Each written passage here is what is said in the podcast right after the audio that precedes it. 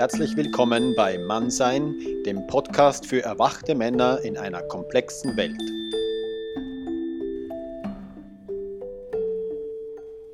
Yeah, welcome everybody uh, for this uh, episode of Mannsein, the podcast for awakened men in a uh, complex world.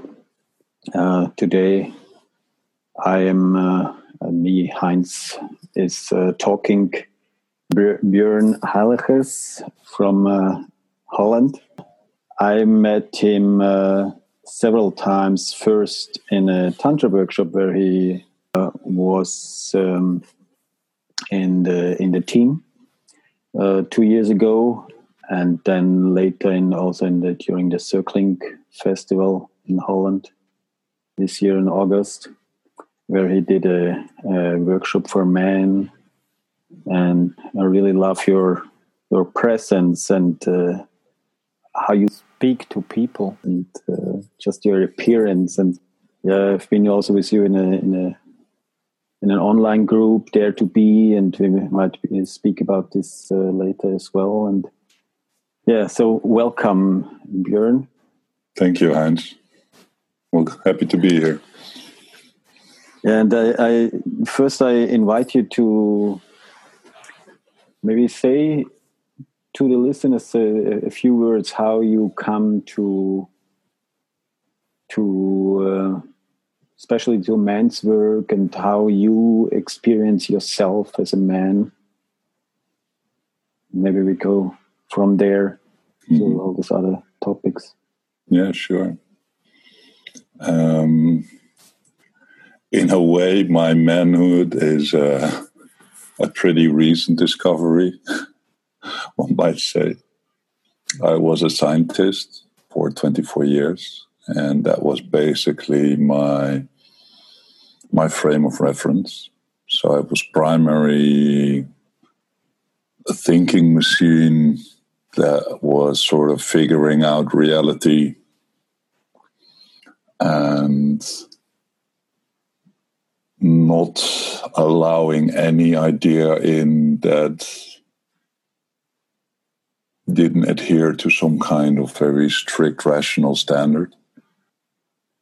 And even though that work or that mindset helped me a lot for my career, it didn't help me as a human being. So a few times already, I was confronted with uh, my, the limitations of rationality in, in, in finding a path through this world. And five years ago, I did my first Tantra workshop. And well, for the first time, I got introduced to the tantric concept of masculine and feminine, which is different from the biological concept that we're normally used to.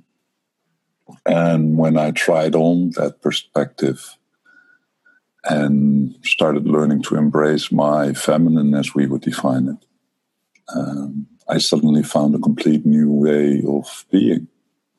Mm. One that is grounded in my body and not in my mind.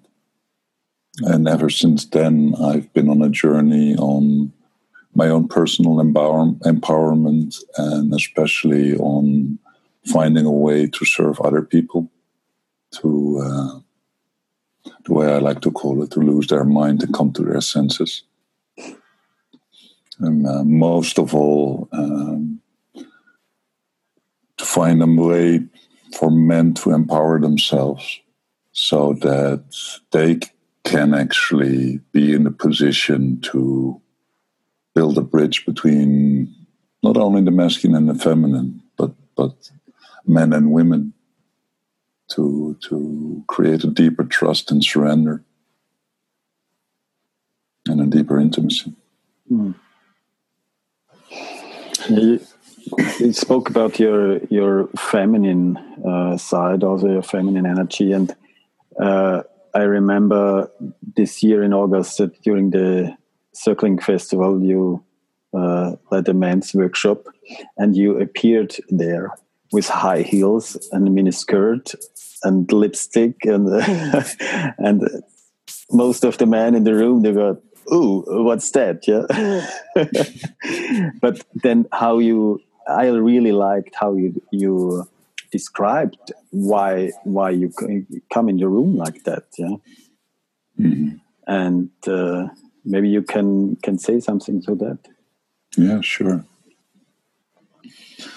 Um, I guess most important thing is to to really take ownership back of the words masculine and feminine and and create some freedom from the conditioning that is imposed on us by our parents by society by our ideas what a man should be and what a fem what a, what, what a woman should be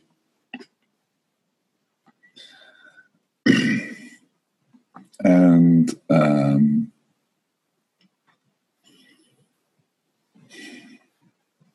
yeah, I find it hard hard to talk about anything else as long as I haven't defined those two words in the way I I use them. Um, so uh, so so let me take this opportunity to do just that. Mm-hmm. Um, as I'm an astronomer and physicist, uh, words have a very specific meaning, or the more precise we can define a word, the more powerful it becomes in certain in certain uses. Um, so for me, masculine and feminine are are two statements about reality and specifically about the conscious experience of reality.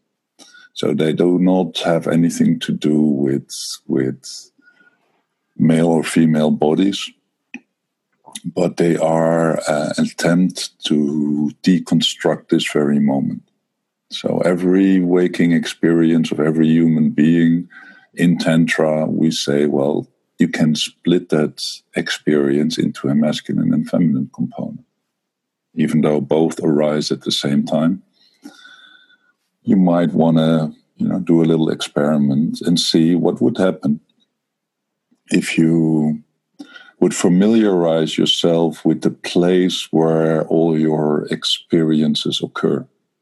So, all your thoughts, your feelings, the smells, uh, your hearing, your sight, these are all experiential phenomena. That through meditation, you can actually familiarize yourself with the container in which these experiences arise. And the masculine is defined as this empty container. That even though, you know, it's empty and it's spacious, there is a certain feeling to that that body, a feeling that you can't really put into words, but that you can familiarize yourself in your body with. And by grounding yourself in that space, you can and in that feeling, you can ground yourself in the masculine. And the feminine would be all the experiences arising in. So the smells, the sounds, the colors, but even the thoughts. and um, in our in my first uh, workshop, uh, the invitation was to bring some woman's clothing, and um, on the second night we had slut night and all the men and women were invited to to dress up as a woman. And i had an experience of eight years in the bdsm community where you know i'm a pretty imposing figure. I'm over two meters tall dark. Um, i had made this uh, let's call it reputation or this this facade as a uber dominant male, um, which was on well, because of my appearance quite easy to to hide behind. And now I was wearing a dress and high heels and a wig even then, and. Um, I just noticed how my body felt, and it was uh, soft and felt bashful. Like I didn't have to take initiative. It was okay to wait for somebody to approach me, and in all that waiting and not doing, I experienced many more feelings that I normally would have would have run over. Of of well wonderment whether anybody will play with me or you know what would happen. And over the weekend, my labeling mind just kept shutting more down and down and in this practice, I just allowed the natural movements of my body to express itself. That I wouldn't know what I would do from one moment to the next. Like I'm not really knowing what I'm going to say from one moment to the next.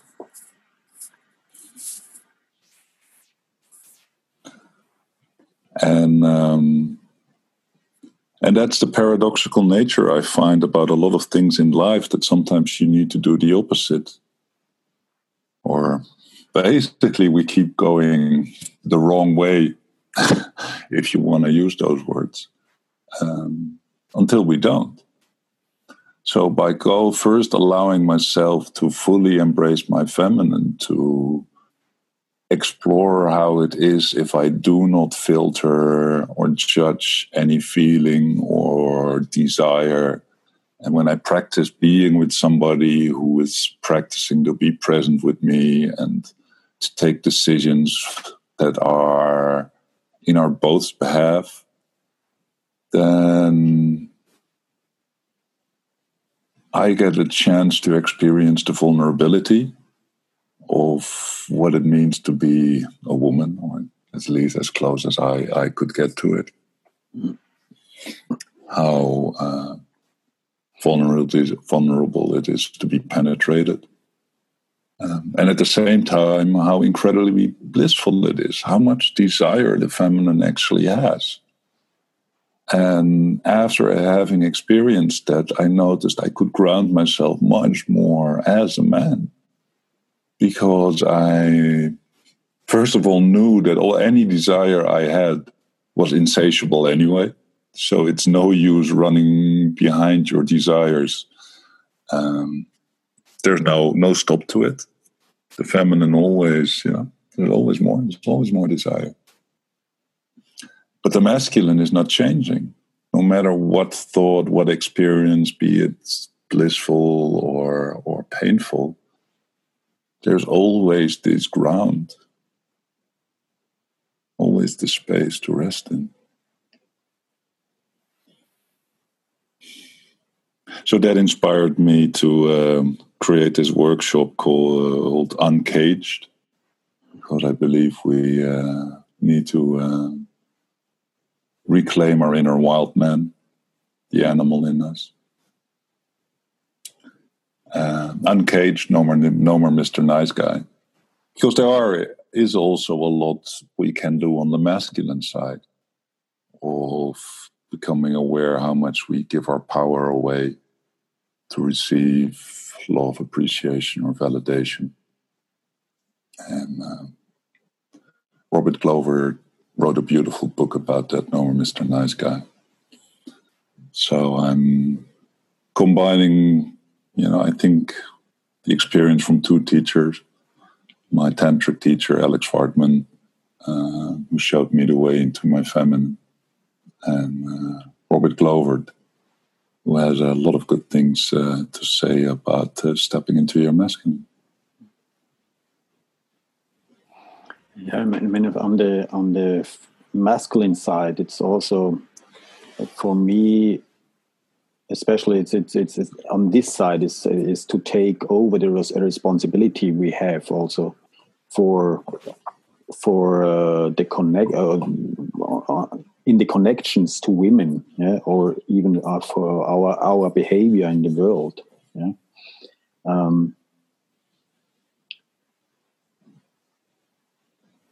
yes and and and what exactly can i do then on the on the feminine side uh, to maybe to support this this uh, responsibility or this part of responsibility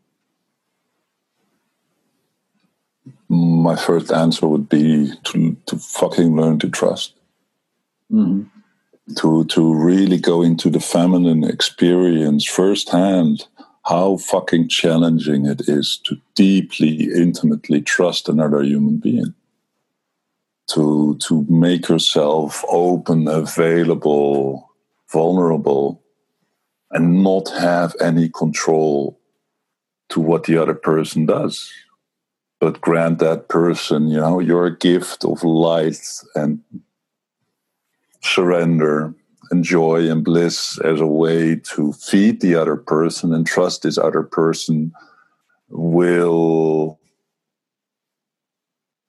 you know find a way to take decisions that are in, in both your behalves mm.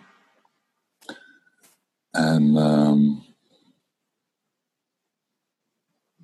because i don't believe otherwise we can be empathic enough for the feminine to um, to truly feel into their needs and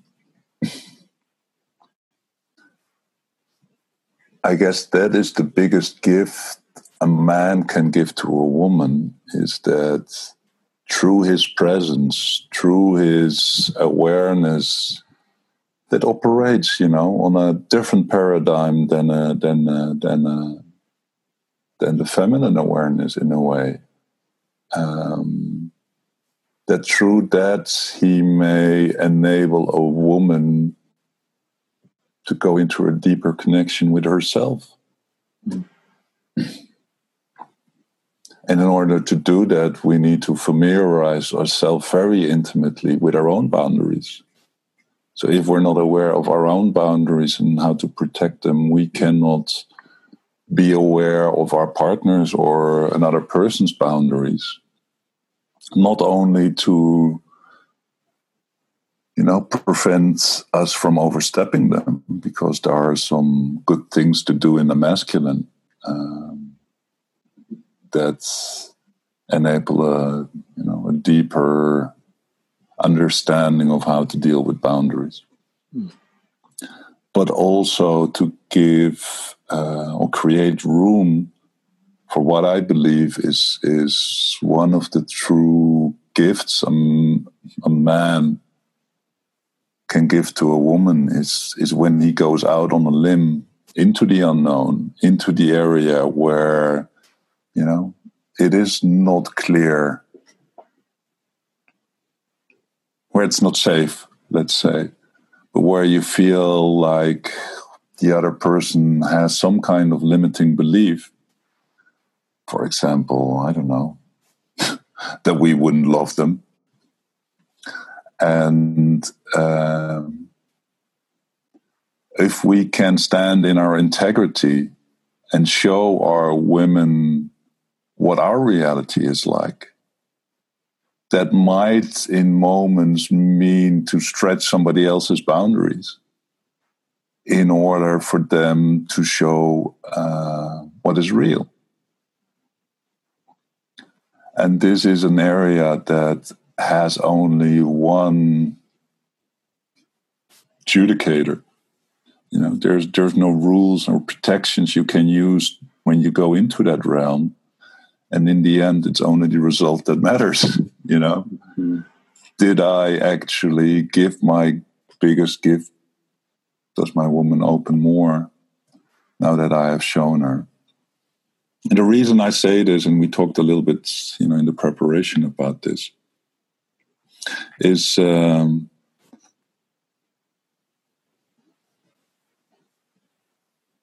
that the knowledge about boundaries and how to deal with them is um,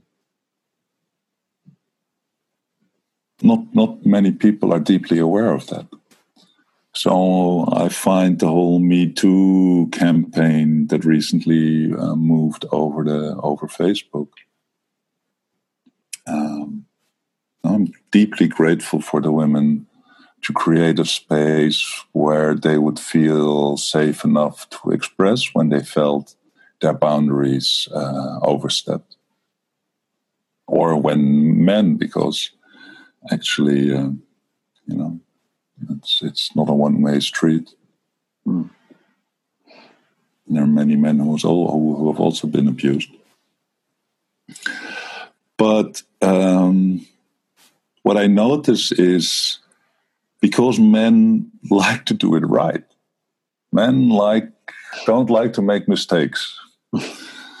so one very unfortuitous side effect of this Me Too campaign is that many men that I noticed were getting confused in, oh, help, uh, what do we do now? No, women, we hear you. We don't want to overstep your boundaries and we want to help you honor your body. And our biggest desire is just to truly serve you into your greatness and into your light. Um, Yet, if I have to guarantee that I never overstep your boundaries, then I'm I'm I'm bound. Mm-hmm. You know, I cannot guarantee that. My whole sense of of of autonomy and freedom as a gift to this world, as my gift to you, is predicated on me taking initiative and sometimes taking a chance. Mm so help me understand help me understand where can i find that that that edge and that that well, find a way both to serve you in your need to feel safe mm.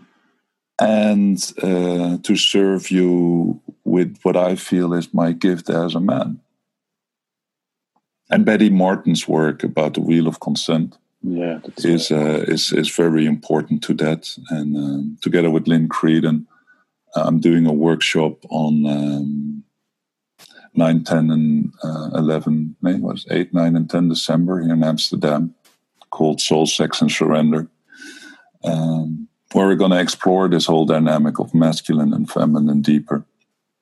And uh, for example, really practice the difference between receiving and allowing. That that usually we associate that the active person is the giver and the passive person is the is the receiver. But in intimate interaction, that's actually often not the case. Hmm. Because a man or a woman can allow their partner to have their way with them. And that is actually a gift from the passive person to the active person. Like, okay, here, I give you space for you to express yourself. And um, when done right, that giving space often leads precisely to this somebody being taken to their edges. And if then the other person is present enough then he can take that opportunity. And after having been given this trust and faith and surrender, uh, to take somebody beyond their limiting beliefs by you know stretching some boundaries. But so uh, for me, that's an important distinction to make. And when I talk about stretching boundaries, that is of course not the same as um, giving men or women a carte blanche, you know, to rape or molest or or whatever. But that in the end, but to create awareness that in the end there will always be a gray zone where it's your own integrity, your own true integrity, and your power as a as a man to stand for your values and stand for your heart and your cock and your balls, mm. and use them to to give a woman a gift as a way to serve. Yeah, because when there when I'm stretching the boundaries of a woman or any other person, yeah, there is always also a, a, learning for me. There's a learning in the other, and yeah. when when that stretching happens really in connection, yeah, then it for me it just creates more more connection, more love. Exactly. It deepens yeah. the connection. Yeah. Because we, then we, we we both we, we we find out ah wow there I I maybe I went too far yeah or I get the the, the feedback ah yeah there it was a bit yeah. too much. Yeah? And so next time I don't do that anymore, or more um, more sensitive. Mm. Mm. And and and uh, to go into your own feminine is a good way to train that sensitivity because yeah. then you can actually experience it firsthand right. how the transgression of that boundary feels like. And I, and I I, I want to make uh, make it clear that um, what I'm saying is, you know, something I I have made mistakes in. You know, it's it's. I do want to honor the space where that women need to to feel safe to express that that they felt violated or that they felt unable to stand for their boundaries. And that's that's what i feel is is the real problem and for me also not a clear issue you know i've in relationships i've i've overstepped people's boundaries luckily never knowingly or or consciously but definitely unconsciously. Um, and i've taken my responsibility for that i feel and that is precisely why I am now saying and putting this emphasis on like know that there is an area where you go too far. Know that there is an area where you ask for consent and and and you empower the other person and acknowledge them as a autonomous being where you you you know acknowledge the fact that there's nothing a man can do that a woman couldn't do. Hmm. And there is this third area, this in between area, where each one of you has the potential to to broaden the other other person's universe.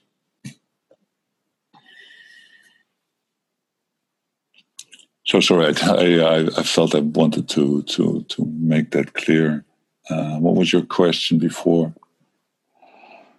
I don't think it, it was a, a, a, clear question. It, it was about the the connection. Yeah, I mentioned the connection when it happened. It, it the, the, stretching of the boundaries happens in connection. Yeah, and then as you just said, then the, the my universe grows. Yeah. yeah.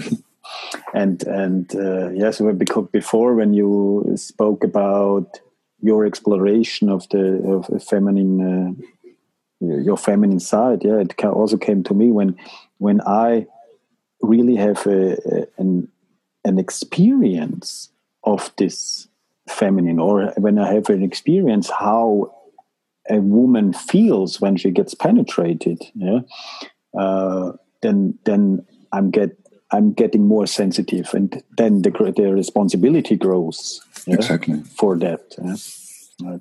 Mm.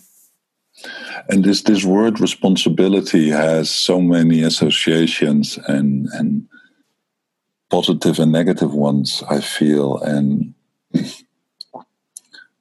Um, during my my um, tantra course, one of Alex's um, deconstructions of that word um, was to live in full responsibility. So that responsibility actually is nothing else than the ability to respond in the moment. Mm.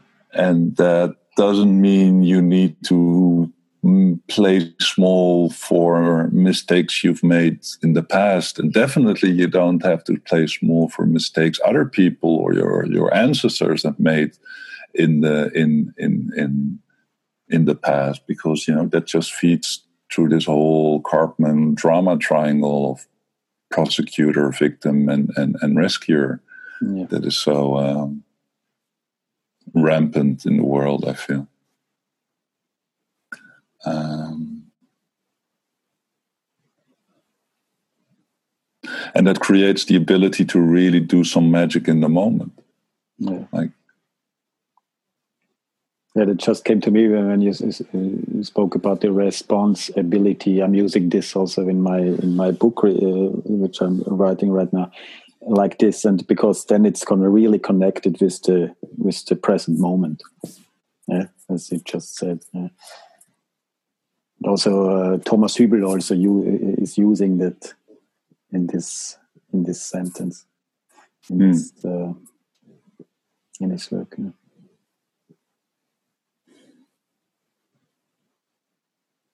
Hmm.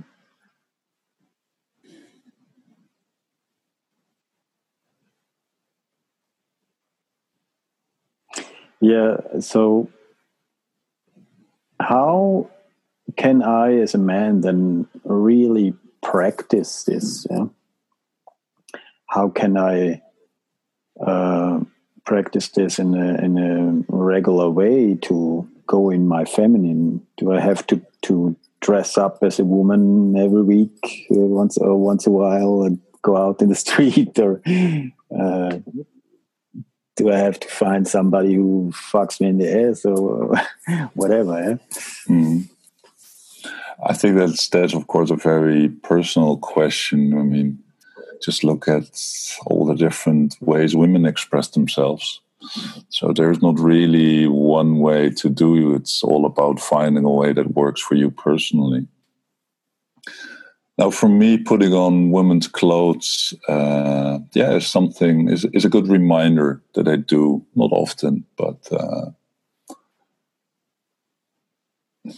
for me, often, funnily enough, the first few times I did that, I really went into sort of the more transvestite mode that you start overacting, and uh, as you might have noticed, that um, when I did it in the workshop, for me the re- the main reason why I put the dress on was to show that my masculinity doesn't depend on any outside characteristic. So, mm, regardless whether I'm wearing leather trousers and then a leather vest or or a mini skirt, in both occasions, this space of deep masculine presence of uh, deep masculine groundedness is available, precisely because, in the tantric sense, that sense is the empty space. And it doesn't matter with what you fill that space. So that was really my way of inviting other men to experiment. And um, there are some biological reasons why uh, I believe being penetrated and doing ass work has uh, significant benefits for a man's spiritual growth. Um, one of the ways, or a lot of this boils down to the fact that our brain, you can sort of split up in three phases. You know, we have our old reptilian brain, we have a mammalian part that's responsible for all social rules and cohesion and, and group dynamics and our, our f- emotional feelings. And on top of that, we have a story making machine called prefrontal cortex. And in Western society, we're basically only trained to operate and live from, from this last one, the, the prefrontal cortex a lot about reality and our bodies can be understood if you really take uh, interest in evolutionary uh, psychology, evolutionary development. And, um, you know, our brains, our reptilian brain was made in order to. Uh, make sense of the input from our, our senses and survive basically by switching between four operating modes. That is, analyzed reality in four functional classes. Is it food? Is the friend? Is the foe? Or is it something to fuck? Mm-hmm. Um, so the experience of a reptile is one that is is we're, we're very one dimensional, well, four dimensional in, in, in that sense. Um, So the way our brain, when we needed to experience more complex emotions, like, okay, I know what it feels like if I have hunger, but how does it feel like if my tribe mate, my roommate, my litter mate, my brother or my father has hunger or you know when I, we started to develop all these intricate senses of things that were not as easy measurable as a color or a smell.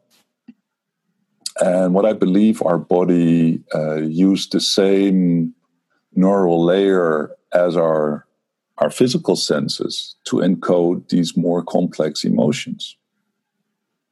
So there's quite a bit of research to assume that there's a deep relationship between body tension and our emotional reality in our in our limbic brain, our, our mammalian brain. Now, the same evolutionary step was made when we switched from uh, our prefrontal from our limbic brain to our prefrontal cortex.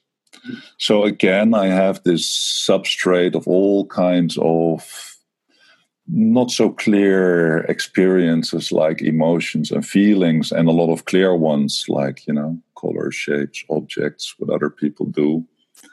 And uh, we developed a story making machine that could predict what would happen next. But this was grounded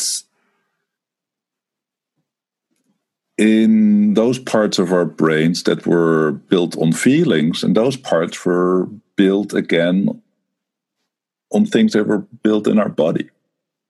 So this whole story is basically just to to elaborate that there is a clear evolutionary path to entertain the possibility that body tensions and our emotional reality and thereby our conceptual reality are linked.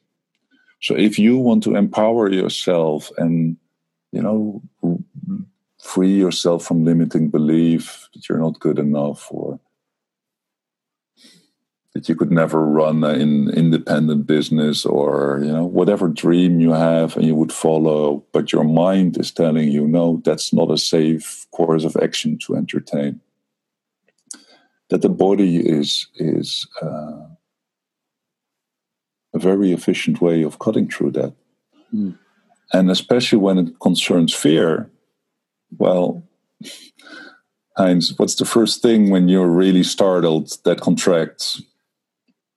And it, it starts what? When, when you when you experience fear, what part of your body is the first thing that con- contracts? Um, it's very often the throat. Yeah. Throat, or also the yeah, my belly. But if you're in, in, in mortal terror. Immortal. that, that, didn't happen so often. Uh, Maybe I don't know.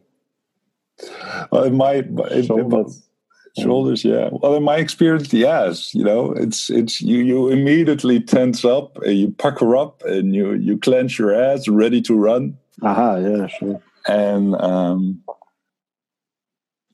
so um so yeah doing ass work to to consciously learn to relax that part of your body so you can learn to walk around with a relaxed ass to make love and fuck with a relaxed ass are all ways to greatly um, expand the realms of uh, of your universe. Mm.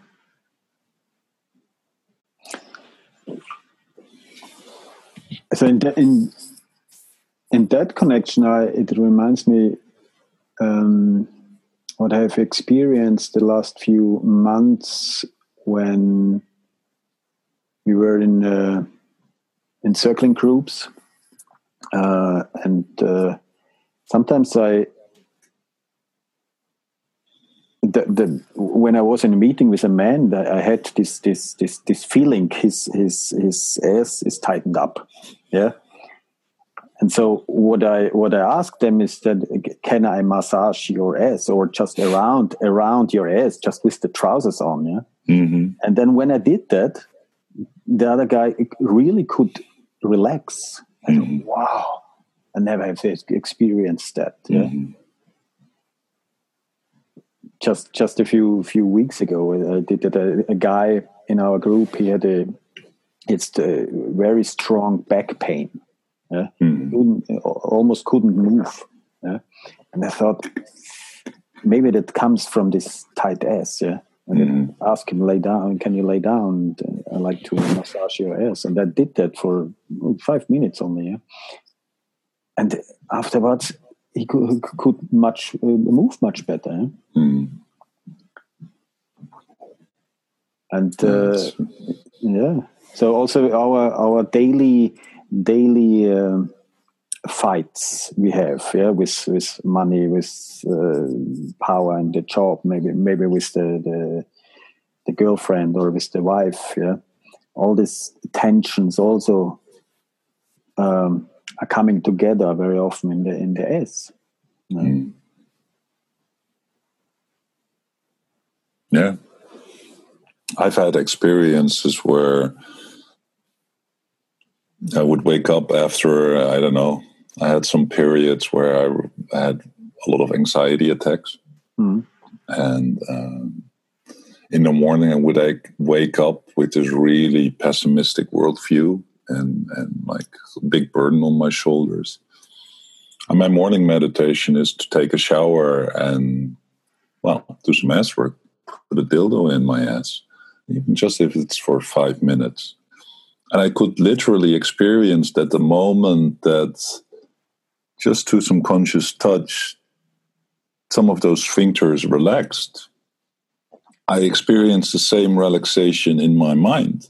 And like suddenly my body was remembered to the fact that there is actually a bigger reward in letting go than in holding on, because that's one of the great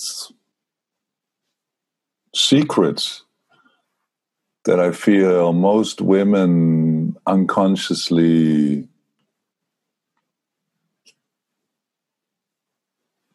are in connection with, or at least have an opportunity to be very deeply in connection with.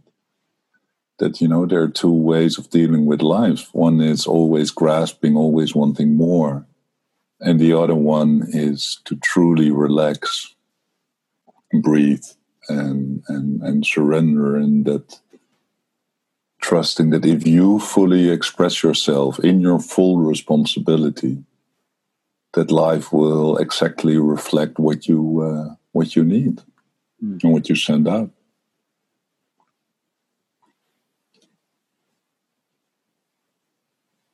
So as a as a because my other my question was the, the practice which practice uh, could i use or could uh, other also other men use to go in their in to their feminine side to reg- on a regular basis as work is one thing yeah and yeah. Uh, is there any other thing you would recommend um yeah, as as work alone and with a partner because it, it becomes even more insightful and rewarding when you when you do this with with an intimate partner and more playful and more playful. Yeah. um, to really honor your body I guess that's that's where it starts. That it's so easy to lose yourself in mental const- constructs or step into the hypermasculine mistake of abstracting everything away, you know, and just resting in pure emptiness and not letting anything affect you. But that's only, you know, half the equation. The other half is is about stepping into this moment and stepping into your power and letting things affect you.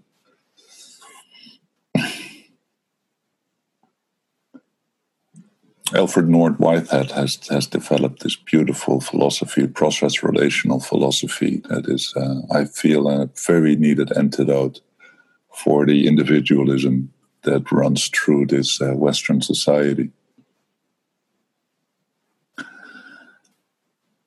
So, whatever your body finds enjoyable, going to the sauna, working out, um, dancing, dancing, like, like ecstatic yeah. dancing, where I can Yeah, I just did that last last Tuesday, and for me, as in anything, you can't really separate the masculine from the feminine.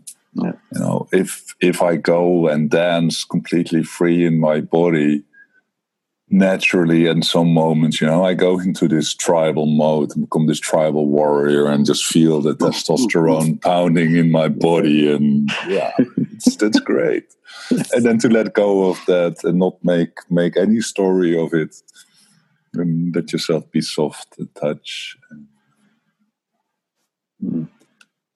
Um, creativity I guess I guess it all boils down to feminine is creative. Hmm. So get into contact with your own creativity and, uh, and that way you also have a way to express your feminine independent of your woman. You know, it's for me I was always very much oriented on my partner because that was a way I could experience the feminine because it felt too unsafe to connect with my own uh, feminine parts. But now that I've let go of, of the safety of my research institute uh, and really trying to uh, go onto a safari with my partner and, uh, you know, discover new frontiers in this world.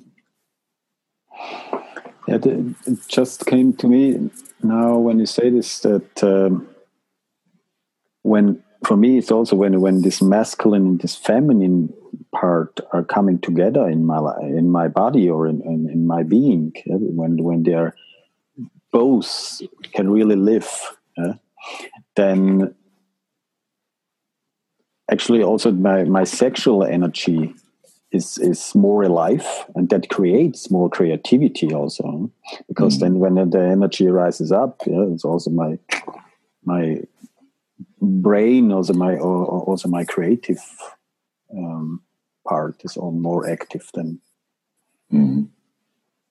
and as uh, as i uh, i read um, one of the principles you wrote down for this uh, your dare to be uh, communities living and manifesting from our full sexual potential. Eh? That's mm. that's going there. Uh, I think. Yeah. Yeah, for me, the the question was when I understood, even rationally understood, the limits of rationality and the limits of my mind and learn to experience reality from a different perspective. I was, of course, looking at the same time for okay, are there any principles I can use to orient myself? Or what are the minimum principles that I feel like are for me in this moment the one necessary to guide my life into a deeper trust and surrender. And I came up with with with three principles that I feel are also uh, uh, you know, very much related to one another. And the first one is really take 100% responsibility for your own experience. That is a very challenging thing to do because it's very easy to go in any, any kind of victim mentality. And we can't always control what happens to us. But we do have a choice in how we react to it and what kind of choices we make in the future. Um, I feel very privileged to be part of a community that practices this on a very deep level. The New Tantra School. Um, I feel the participants there honestly try to learn to embody that on a very deep level, and you know that goes with certain benefits that hits and certain risks. And what I felt was was necessary in order to reflect a deeper reality that we actually do not exist as individuals. I don't want to go into the whole metaphysics of it, but or neur- neurobiology. Um, that in the end, I cannot use that principle as the ultimate reality because then I go into, in a way, into full separation. You know, I'm, I must have a way to acknowledge the fact that we we are parts of a synergetic, deeply connected system as human beings to each other, but you know, even as animals to the nature on this world.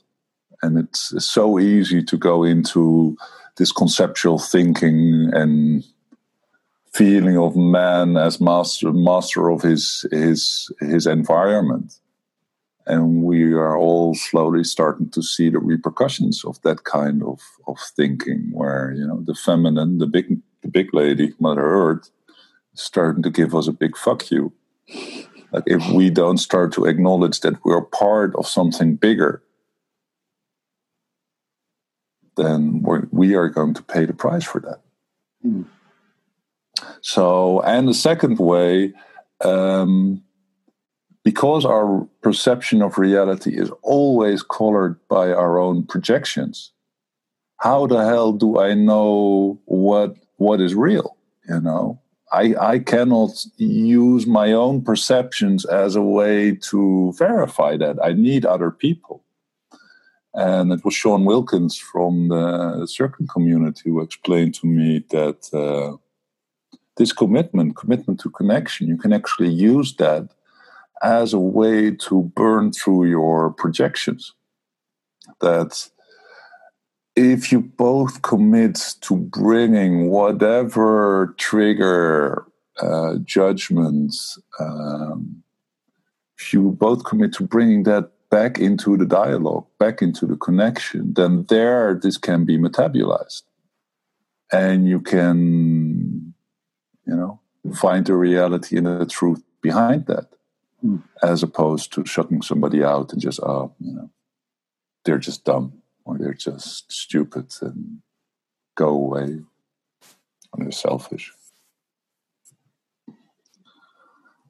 Um, and the third one manifesting and living from your full sexual potential that to me has again to do with finding a balance of the masculine and the feminine. So i can sit in a cave want to say i can sit in a cave and meditate for 40 years there are people on this world you know who sit in a cave and meditate for for 40 years and they create a deeply intimate connection with the naked masculine but how much value are they actually contributing to the rest of society? You know, wouldn't that masculine presence be somehow even more needed to lessen the suffering in this world by taking an active stance? Mm. But if I cannot use my mind, if I cannot use any conceptual definitions as road markers to guide my action in this reality, I have to use something else. I have, and, and my proposal is well, use your sexual energy in your body, use that as a compass to orient yourself. Because that is both empowered and deeply connected. And um, that doesn't mean in my sense that you know you just need to fuck around and, and fuck whoever you like um, although there's nothing wrong with doing that either you know if that in that certain moment is your way of expressing your potential then do that. Do what is needed.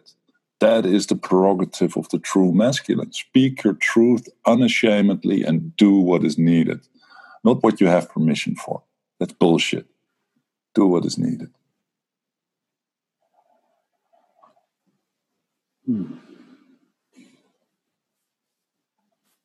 That's uh, seems to be a wonderful end word. Do what is needed. Yeah. Yeah. I think we brought up several topics in this in this conversation, and uh, yeah, really, I'm really grateful that you took your time. Thank you very much for this talk. You're very welcome, Heinz. It was a pleasure uh, having this space to express myself and uh, to share a bit of my path with you. Thank you. Thank you. Weitere Podcasts findest du unter www.mann-sein.ch. Hat es dir gefallen, dann hinterlass bitte einen Kommentar unterhalb des Eintrags unserer Webseite. Weitere Infos findest du unter facebook.com/mannsein.ch.